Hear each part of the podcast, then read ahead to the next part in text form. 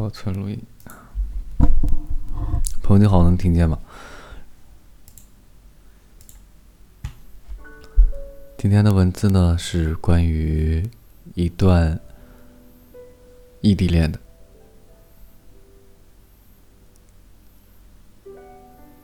题目呢是，话题呢是和男朋友在一起觉得不合适，分手了，心又疼，不舍得，是什么心态？但又想分手了，是怎么回事？因为不合适而想分手，却因不舍而心疼。会有这样的心理矛盾，会有这样的矛盾心理，是因为你还不够坚定。和前男友谈了五年的异地恋，注意是异地恋，从头到尾谈的都是异地恋，只有寒暑假见面，期间还去国外了三年。平常的维系感情的方式就是通过微信的聊天或者视频。在外人看来，我们感情应该非常牢固了，经得起异地恋的考验，最终一定会走向婚姻。但事实是，这五年里，我常常会觉得我们不合适，性格、三观，期间也无数次提分手，但因为放不下感情，又无数次复合。之所以觉得不合适，还谈了五年。是因为我的爱情观是世界上没有完全匹配的两个人，所有合适都是两个人互相迁就磨合的结果，当然也有感情因素。我们就这样磨合了五年，五年期间其实也没有发生很大的争执，但是平常交流中，我逐渐感觉到我们不是一个世界的，三观不合。事实证明，三观是没办法磨合的。最后引发我们分手的点是，他不尊重我的职业。我在国外某建筑公司上班，他说我就算出国，也是工地妹。那时候我意识到，我们五年了，还不在一个频道上。这时候不分手，要等着结婚后悔吗？于是提出分手，他也没有拒绝。也许他以为我又跟以前一样，只是闹闹情绪。可是这次我没有回头了。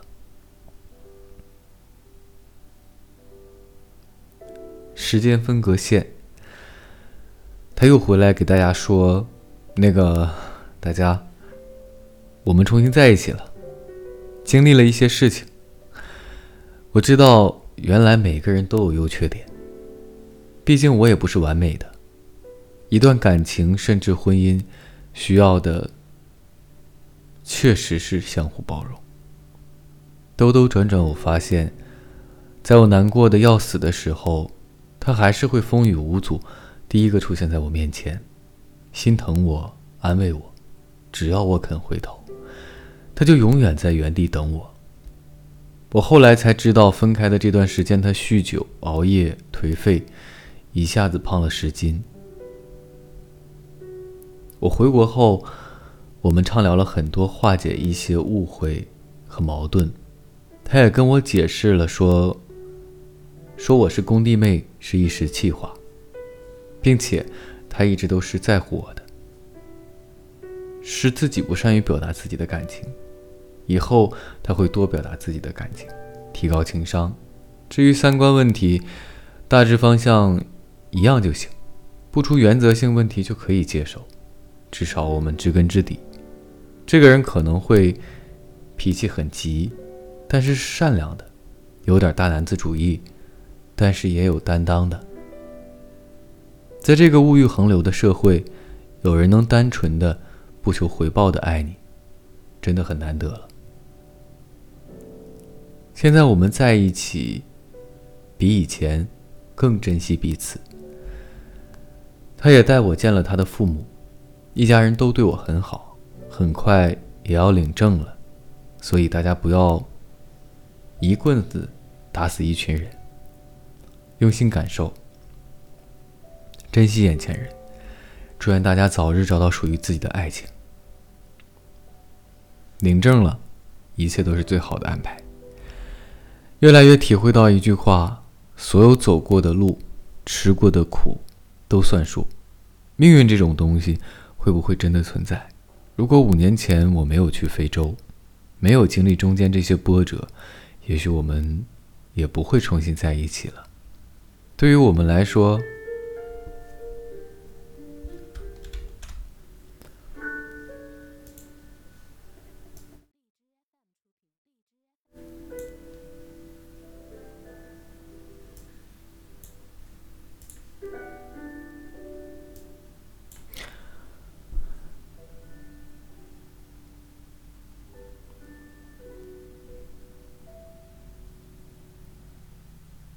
对于我们来说，苦难是彼此感情的最好考验。那时候我不觉得他值得托付终身，犹豫不决。他用行动证明他是最好的选择。这个满眼是我的男孩。都说爱情是婚姻的坟墓，但我觉得婚后他更加把我当自己家人来疼爱。他说他怕我觉得领证之后，他就对我有所怠慢了。果然，爱你的人生怕给你的不够多。他是警察，工作很忙，经常要熬夜，但是一有时间就陪我，给我所有的安全感。就算我能自己做的事情，也舍不得让我做，让我觉得当一个警嫂也没有传说中那么辛苦嘛。可能这话也不能说的太早。我是一个很现实的人。恋爱呢，可以随便谈，开心就好。结婚真的要清楚自己需要的是什么。比如，我很明确自己要找一个有责任心的，不是出了事情让女人挡在前面的人。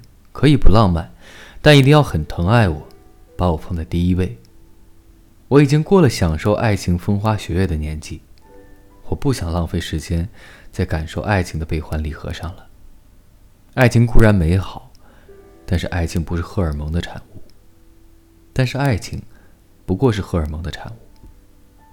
最终一切还会落实到柴米油盐上，所以选择一个合适、有喜欢的人，共度余生，是可遇不可求的。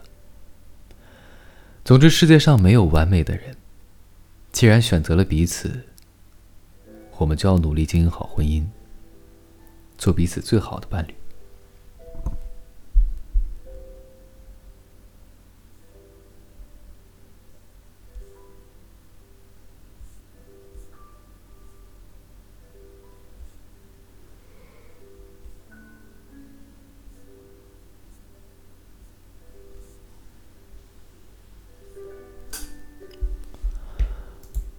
好了，这就是今天晚上给大家分享的一段文字，可能中间有错误，也有表达不好的时候。